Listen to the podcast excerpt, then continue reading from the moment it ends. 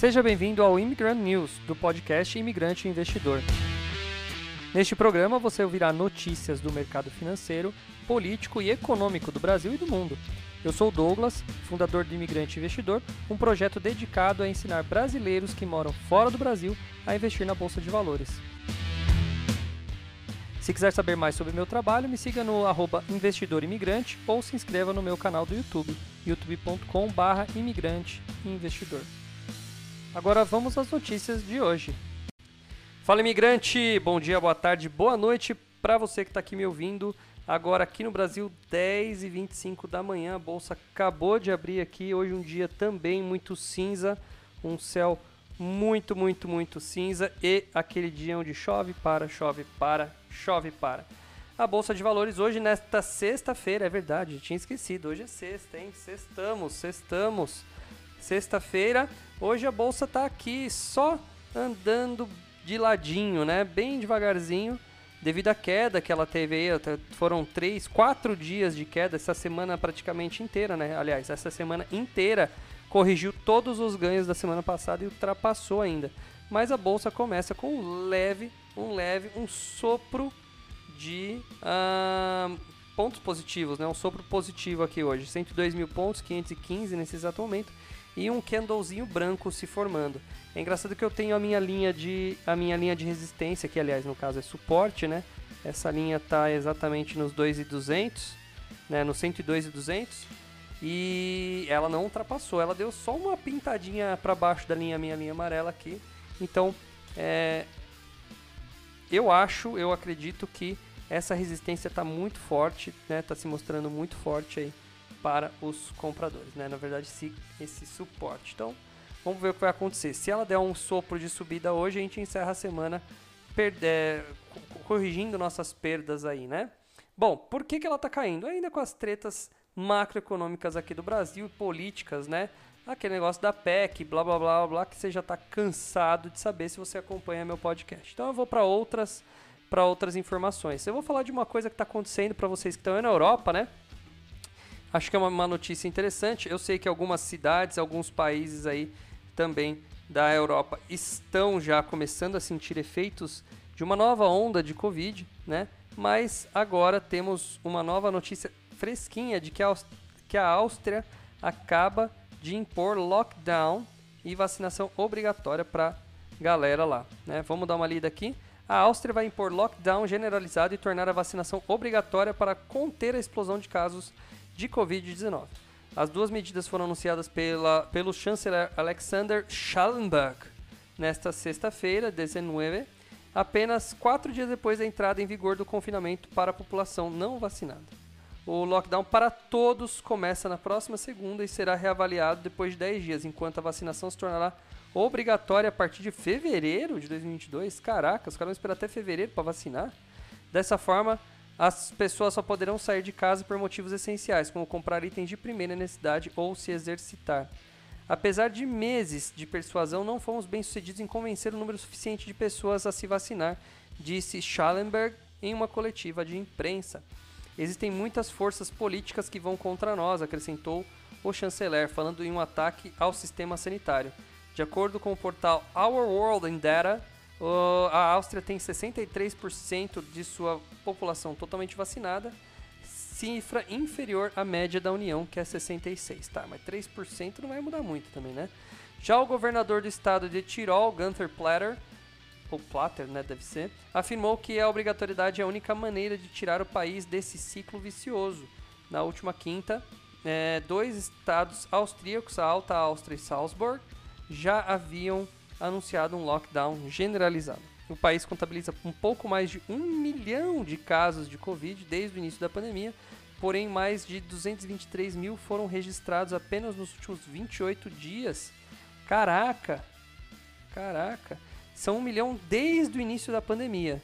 Mas só no último mês foram 223 mil, 20% foi só num mês, tá? De acordo com a Universidade John Hopkins. Além disso, a Áustria bateu um recorde de infecções na última quinta com 15 mil pessoas. Entre 8 e 14 de novembro, o país teve 204 mortes, maior número semanal desde abril. Uh, são 11,9 mil óbitos desde o começo da crise sanitária.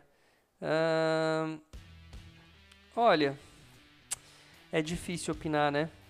É difícil opinar. Eu vou falar pra você, meu querido ouvinte ou minha querida ouvinte. Eu não queria estar na pele de um, de um estadista nesse momento. Não importa se é no Brasil, nos Estados Unidos, na China ou em Marte. Aliás, em Marte, se não tiver Covid, talvez seria bom. Mas, cara, não tem decisão certa, bicho. É difícil, né? Você vê, a gente fala aqui do Brasil e tal, mas o Brasil foi um dos países que mais vacinou voluntariamente, né? Mais vacinou voluntariamente. A gente tem praticamente todo mundo vacinado aqui já, pelo menos todo mundo que está dentro dos, dos grupos de maior risco, né? A gente não tem a população inteira vacinada. Por exemplo, minha filha tem 6 anos, ela não está vacinada, pô, mas ela tem 6 anos, é outra história, né? É, agora, da galera adulta, meu, eu não conheço ninguém aqui, não sei, não, são pouquíssimas pessoas, eu acho, que não se vacinaram. Talvez por alguma alergia ou qualquer outra coisa assim que a gente tem que levar em consideração isso, né? Tem gente, quem tem alergia a ovo, por exemplo, geralmente não se vacina, né? Não sei se você sabe, mas toda, todo mundo que é alérgico a ovo, é, dependendo das vacinas, não podem ser é, aplicadas nessa pessoa. Sabia disso? É, eles usam, eles usam uma proteína, alguma coisa do ovo para desenvolver, para a vacina poder se desenvolver e ela acaba ficando com, com, com resquícios, né? E aí as pessoas alérgicas não podem tomar vacina. Então não dá, é impossível a gente considerar uma vacinação para 100% da população, né? Mas, poxa, você ter 60 e poucos por cento, você já era para diminuir bem o negócio. O, é difícil falar, porque você vê, tem canal sendo cancelado aí no YouTube porque falou de, de vacinação e tal. Ah, eu vou falar a minha opinião. Eu acho que assim, eu tomei a vacina, eu tomei, claro, porque eu penso de uma maneira meio matemática, não é política, é matemática. É, eu fui lá, li o paper da Pfizer e vi qual era os possíveis resultados para quem toma, né? Quais são os resultados é, que foram medidos no grupo, no grupo de estudo. Tiveram lá miocardia, tivemos. É, é, não é miocardia, acho que é miocardite, né? Miocardia ou mia, cardiomiopatia, não lembro agora o, o termo. Mas tinha lá umas, umas uns sintomas lá, né? sintomas, não, uns efeitos adversos que tinha lá, os efeitos colaterais e tal. Mas a chance era muito menor, né? E aí eu fiz a matemática na minha cabeça bem simples. Ué, é, se eu tomar a vacina, qual é a chance de eu ficar é, com esses problemas aqui? Minúsculas. Qual é a chance de eu morrer de Covid? Também minúsculas devido à minha idade e tudo mais, mas são maiores do que a do a da vacina, né? Então, do, de não tomar vacina, né? Então, eu fui lá e tomei a vacina simplesmente por esses por essa matemática. Agora, vamos concordar que ela não é uma vacina que traz o milagre que todo mundo estava esperando. Isso eu já falei desde o começo, né? Cara, nós não sabemos, não sabíamos nada sobre o Covid e pra, ainda não sabemos muita coisa sobre o Covid. E a gente ainda não sabia muita coisa também sobre vacinas e ainda continuamos não sabendo muita coisa sobre vacinas. Ah, mas o mundo vacinou, mas a gente vacina mais de 100 anos, mais não sei o que, mas não sei o que. Sim, mas pega essa galera que tomava, tomaram as primeiras vacinas lá quando elas foram inventadas. Né? Eles foram cobaias, assim como a gente está sendo agora. Então daqui 20, 30 anos, né, é, as pessoas vão olhar e falar, olha como eles usavam uma vacina ali que era a Neandertal das vacinas, né? Então assim, a gente ainda é cobaia, não tem como falar que, é uma, que ela é milagrosa. Mas, meu, é mais ou menos assim, se correr o bicho pega, se ficar o bicho come, a gente toma uma decisão a menos pior e eu acho que a vacina ela veio para. Ela mostrou já uma certa eficiência, né? derrubou aí os índices, mas ela não tá, é, não é uma, uma coisa 100% é, funcional. Eu não vou, aliás, longe do 100%, né? Que ainda tem muita gente que tomou vacina, pegou e morreu. É uma parcela pequena? É, mas tem gente morrendo mesmo vacinada. É, a vacina agora, li um estudo ontem dizendo que a vacina ela perdeu já ela a sua, sua, sua eficácia. Quando eu li a primeira vez o paper original da Pfizer em inglês, eu não fui nem ler o traduzido, eu fui ler o inglês. A Pfizer estava com uma, com uma eficiência muito próxima ao 100% contra a morte. Ou seja, quase ninguém morria. Era muito próximo do 100%. 99,8%, alguma coisa assim. Um, já caiu depois de cinco meses das primeiras pessoas que foram aplicadas a dose completa. Ela já caiu 10% da sua eficácia, tá? É, em todos os quesitos, 10% mais ou menos para evitar a doença e 10% para evitar a morte, tá? Eu estou arredondando os números aqui, tá? Mas ela já perdeu. Então assim, já, tão, já está se falando em doses de reforço a cada seis meses, teoricamente para o resto da vida até que a gente ache uma solução melhor. Então assim, a vacina era uma, uma esperança para muita gente, muita gente é, aqui no Brasil, ainda que mais se politizou a vacina, né? Você, tem, você tinha o cara que era a favor, o cara que era chamava o outro que ia virar jacaré, né?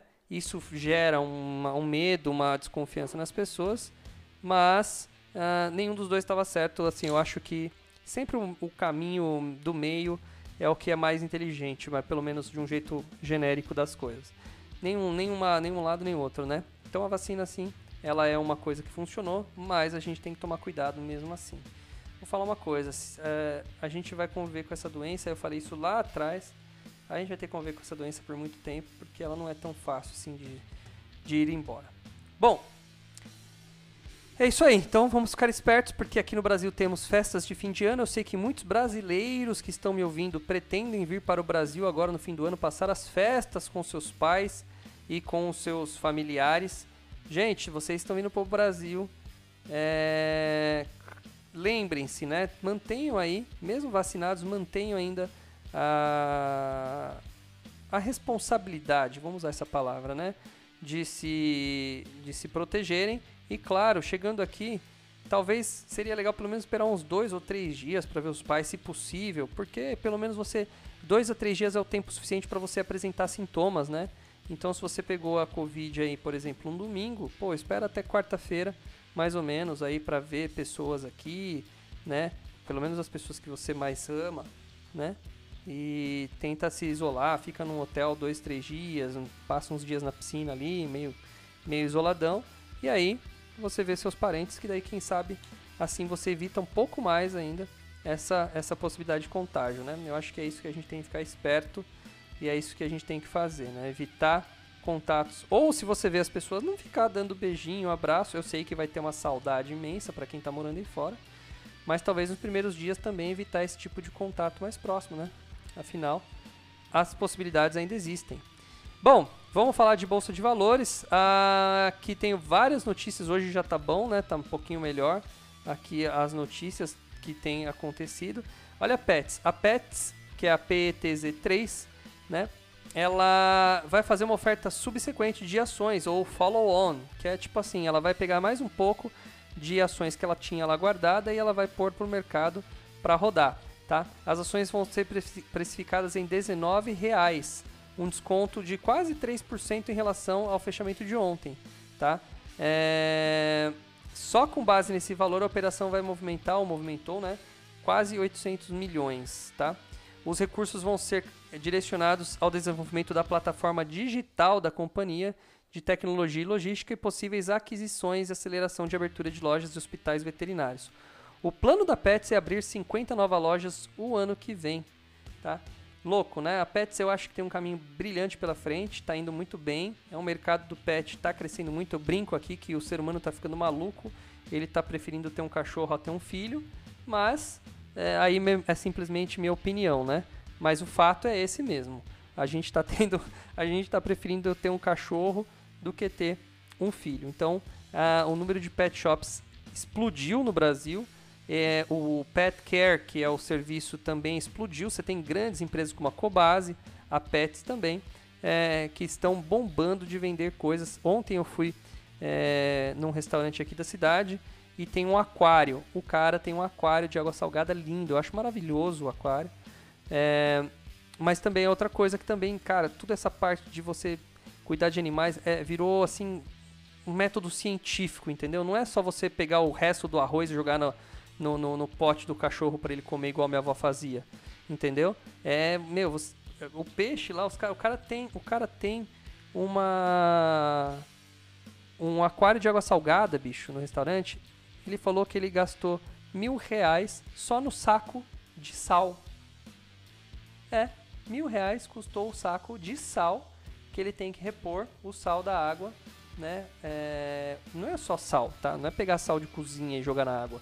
É um sal com proteínas, não sei o que, umas coisas especiais para poder alimentar as algas, os, os, as anêmonas, os corais que tem ali dentro do, do coisa. É lindo o, o, o, aquário dele, é um aquário grande, deve ter uns 1,80m de, de, de comprimento e ele é mais, mais, mais apertadinho assim, né? Mas ele é comprido, ele é comprido e deve ter ali uns 50 centímetros de, de profundidade, né? De profundidade não.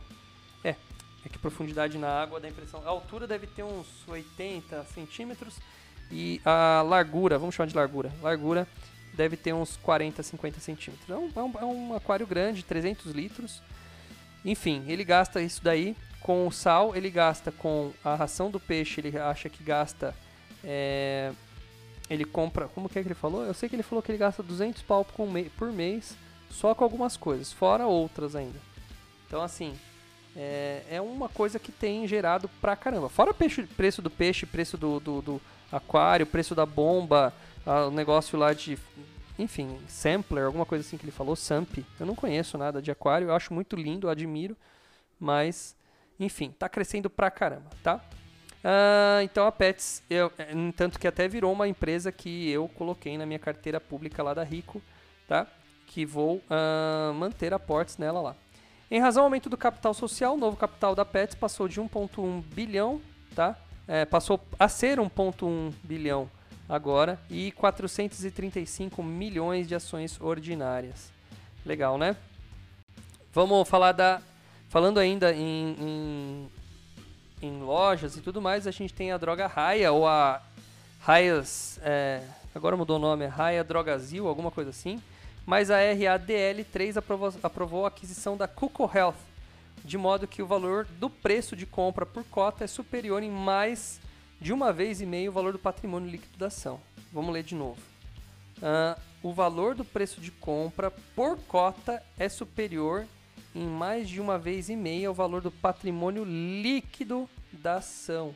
Ou seja, o VPA, né? O, o, o VPA. Então eles estão pagando uma vez e meia o VPA da empresa. Sendo assim, haverá direito de recesso para acionistas que não votam favoravelmente favoravelmente às aquisições da Coco Health, tá? Então vai ter uma espécie de votação até dezembro, tá? Mais uma notícia legal aqui, a Alupar aprovou o pagamento de dividendos no valor de 70 milhões, equivalente a 8 centavos por ação ordinária, uh, e 8 centavos também por ação preferencial, e 24 centavos por ação Unit, tá? Que é o grupinho da Alupar 11 lá. Uh, vamos ver, quem vai receber isso daí vai ser os acionistas que estão na companhia com ação na companhia no final do dia 27 de abril. Então já passou. Essa daqui é, não é aquela oportunidade igual eu falei esses dias para você. Tá? Então, oportunidade para quem tem a Lupar vai receber 8 centavos por ação. Poxa, quanto custa a Lupar hoje? Vamos ver, porque agora fiquei curioso. A Lupar. A Lupar. A Lup 4. Vamos ver a Lup 4. Custa 8 reais. Poxa, 8 reais recebeu 8 centavos. É 1%. É, nada muito nada muito interessante não. Tá? Quem mais? Porto Seguro também vai soltar o juros capital próprio, vai pagar em 30 de maio de 2022, a remuneração será de 27 centavos por ação. Gafisa informou que conseguiu captar cerca de 150 milhões junto a investidores, reforçando sua posição de caixa, ao mesmo tempo mantendo-se como incorporadora dos projetos envolvidos nessa operação. Segundo a companhia, o ajuste no valor capital se deu principalmente por conta de alterações de estrutura da operação motivadas pelas mudanças do cenário nacional. Fato da operação anunciada em 3 de agosto, envolver originalmente cinco empreendimentos, sendo que a transação final foi realizada considerando quatro terrenos e que todos esses pertenciam ao land bank da companhia. Hum, interessante, né? Deixa eu ler aqui mais alguma coisa interessante da Gafisa. Olha, essa operação aliada ao quarto trimestre consecutivo da Gafisa com lucro e outros fortes indicadores atestam o esforço e dedicação da, da administração da companhia, em especial da Gafisa Capital, em restabelecer a Gafisa como uma das maiores companhias de incorporação imobiliária do país. Olha, ai meu Deus, essa minha Gafisa aqui, viu? Essa minha Gafisa me deu tanta alegria ano passado, mas no final tá aqui, deu uma capotada agora de junho para cá. A gente tá esperando voltar que mais? que mais? Vamos ver aqui. Hum... Deixa eu ver assim umas, umas, umas, umas notícias mais interessantes aqui. Nada aqui, nada aqui. Ah, achei. A Via lança Casas Bahia Laboratório e mostra sua visão sobre o futuro das lojas físicas. Vamos ver o que está acontecendo com as Casas Bahia. Um espaço de 9 mil metros quadrados desponta na Marginal Tietê, em São Paulo. Parece um shopping center. Uma, tem escorregador, espaço para jogos, pista de bicicleta, patinete, pequeno cinema, bar de vinhos, cafeteria, livraria, serviços como assistência técnica e salão de beleza. Na verdade, essa é a loja nova das Casas Bahia, tá? Pertencente à Via, que é a antiga Via Varejo, VIIA3.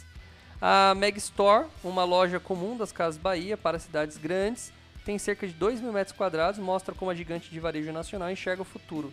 Apesar da digitalização acelerada por conta do isolamento social na pandemia, a Via aposta no poder dos espaços de cimento e tijolos. Mas essas lojas não serão como antes, e não apenas por terem cara de shopping center. A Mega Store será um laboratório de inovação para a Via, que atende 97 milhões de clientes por marcas como a Casa Bahia e Ponto Frio. Tá? A, Via vai primeiro testar formas de consumidores passarem mais tempo na loja com o entretenimento típico dos shoppings e iniciativas de experimentação dos produtos. Por meio de tecnologias como mapa de calor e geolocalização. Olha que louco! A varejista também verá quais produtos consumidores mais olham e mandará promoções personalizadas. Por fim, terá espaço para retirada de compras feitas no e-commerce para criação de contas digitais no BankUI, uh, braço de serviços financeiros da empresa. No mercado hoje, essa loja é o que existe de mais digital, que é a união entre físico e digital, disse um coletiva de imprensa Roberto Fulcherberger, CEO da Via.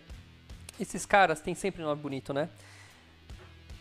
O executivo reforçou que existe um esforço de dois anos de promover digitalização com humanização. Fulcherberger assumiu como CEO em junho de 2019. As obras da Mega Store começaram em janeiro deste ano, remodelando um espaço que antes pertencia ao ponto. A abertura surge em um momento de ânimos mistos. Por um lado, existe um movimento de vacinados voltarem para as ruas e as compras de final de ano estão próximas, com datas como Black Friday e, claro, o Natal. Por outro, a des desaceleração da economia e a deterioração do poder de compra dos brasileiros jogam contra o varejo físico ou digital. Loja física, entretenimento e experimentação. A primeira estratégia que será testada pela Megastore é ser um centro de entretenimento e serviços adicionais gratuitos. A ideia é que os espaços físicos vão do transacional para o experimental. Os consumidores passam mais tempo dentro da loja, assim ficam mais convencidos. Na frente de entretenimento, a Megastore tem um espaço para crianças, uma pista para bicicletas e patinetes, uma pequena sala de cinema, uma arena com computadores e videogames e um espaço para fazer selfies e vídeos. Pelo modelo Store in Store, loja que opera dentro de outra loja, também tem uma cozinha gourmet para eventos da Whirlpool, Brastemp e Consul, tá? Uh, uma cafeteria da Casa Balduco, um bar da Wine e uma pequena livraria da Companhia das Letras e um salão de beleza do estúdio Soneda. Caraca, bicho. Outros espaços são dedicados para experimentar os produtos adquiridos nas Casas Bahia. Marcas como Britânia, Electrolux, Mondial, LG, Samsung e Whirlpool criaram espaços decorados com seus produtos, demonstrando como funcionariam em um ambiente residencial. Existem vendedores especializados nessas marcas, treinados para fornecerem vendas mais consultivas. Ainda existem mais é, locais dedicados para que os produtos adquiridos sejam complementados. Quer comprar uma tinta para cabelo, pode aplicá-la gratuitamente no Estúdio Soneda. Ou quem comprar no celular um computador contará com espaço dedicado para assistência técnica ao instalar um programa ou passar dados de um equipamento ao outro. Louco, né? Louco. Ah, olha que legal também isso aqui, ó. Os consumidores são recepcionados por um robô e podem escanear um QR Code, um QR Code, para baixar um serviço de geolocalização da loja. Basta digitar o nome de um produto que uma voz similar à do aplicativo de trânsito Waze guia os consumidores pela loja. A aplicação também permite encontrar 21 adesivos pela loja que poderão ser trocados por um brinde. Essa é a primeira experiência de gamificação dentro de uma loja das Casas Bahia, segundo Fuscher Burger, e poderá ser transformada em uma caça aos descontos em breve. Imagina a maluquice numa Black Friday de gente cap captando isso. As câmeras dentro das lojas também farão um mapa de calor. Será possível visualizar em qual setor o consumidor passou mais tempo olhando os produtos e enviar os pushes de promoções personalizados. Olha que louco. A Via ressalta que a tecnologia está dentro do LGPD, que é a Lei de Proteção de Dados, tal, tal, tal, tal, tal, tal. Ah, blá, blá, blá, blá, blá. Olha, cara, eu achei muito louco isso, hein? Pra quem já foi numa loja da Apple, da Apple Store, aqui no Brasil eu nunca fui, eu só fui lá fora. É, mas assim, eu acho muito louco porque você foi lá, viu um, um, modelo de um telefone, você gostou, o cara vem até você, ele fala, ah, tá bom, você vai levar esse voo. Ele já é, pega o número do seu cartão ali, não, você não precisa encaixa, né? E ali, daqui a pouco, ele já volta com a sua caixa pronta. Tipo um modelo que foi na época revolucionário, né? Você não tinha um caixa para pagar sua conta. Você simplesmente falava, vou levar. E de repente você já estava com a, saindo do, da, da, loja com o seu uh, com, a sua, com o seu produto na mão. E, cara, essa jogada das Casas Bahias de, de fazer esse laboratório para poder ver o comportamento do cliente e tudo mais. E a gamificação das lojas também é outra coisa muito louca para aumentar as vendas. Eu acho o seguinte que, uh, claro que o digital veio para tomar um espaço muito importante aí, né, que tinha assim, das lojas físicas, mas isso não significa o fim das lojas físicas.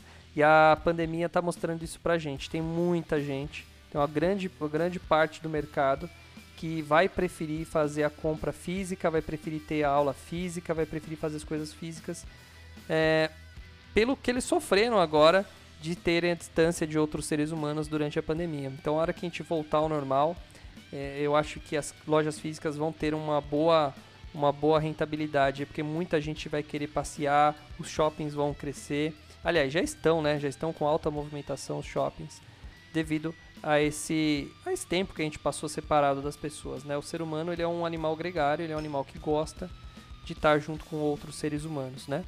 Então é isso que é importante a gente levar em consideração. Agora, uma, uma, uma inovação pode trazer boas consequências financeiras para a Casa Bahia e a Via, né? Então pode dar, uma olhada, Via 3, VIA 3 talvez seja uma boa, ah, um bom momento de aproveitar aqui um, um, uma coisa que tem um caminho interessante pela frente, você ser um dos primeiros a apostar nesse mercado.